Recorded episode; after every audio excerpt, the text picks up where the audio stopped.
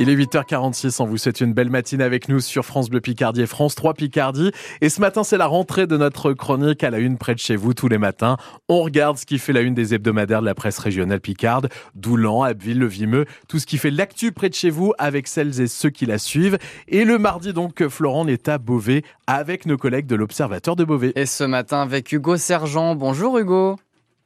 Bonjour Florent, bonjour à toutes et à tous. Ravi de vous retrouver pour cette rentrée. Et justement, hier, c'était donc la rentrée pour tous les élèves picards, mais certains, ce matin, trouvent peut-être leur sac rempli de fournitures déjà bien lourds. Heureusement, Hugo, deux ostéopathes de Beauvais ont peut-être trouvé la solution.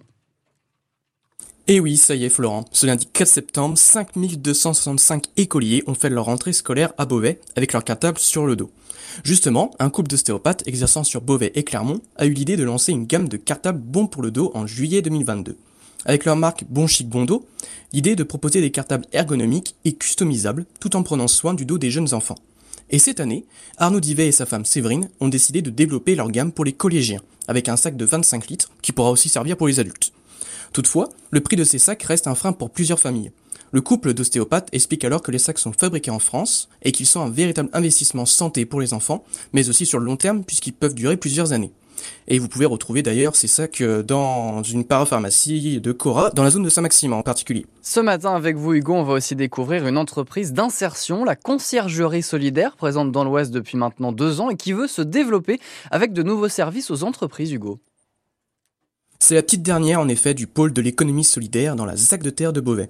Créée le 15 mai 2021, la conciergerie solidaire dans l'Oise propose, via un client partenaire, de nombreux services à prix coûtant à des usagers. Du dépôt de colis à la mise en relation pour la garde d'enfants ou encore le pressing, la conciergerie solidaire a pour objectif de faciliter l'équilibre entre vie professionnelle et vie personnelle. D'ailleurs, depuis ce lundi, des horaires supplémentaires sont proposés sur son antenne du centre hospitalier Simone Veil de Beauvais, ce qui permet de toucher un maximum de salariés, notamment au moment du relais des équipes. Présent dans le quartier Argentine, ainsi que chez Isagri, la conciergerie solidaire dans l'Oise veut continuer à développer ce modèle dans les entreprises du département. L'objectif étant toujours de faciliter la qualité de vie au travail des salariés.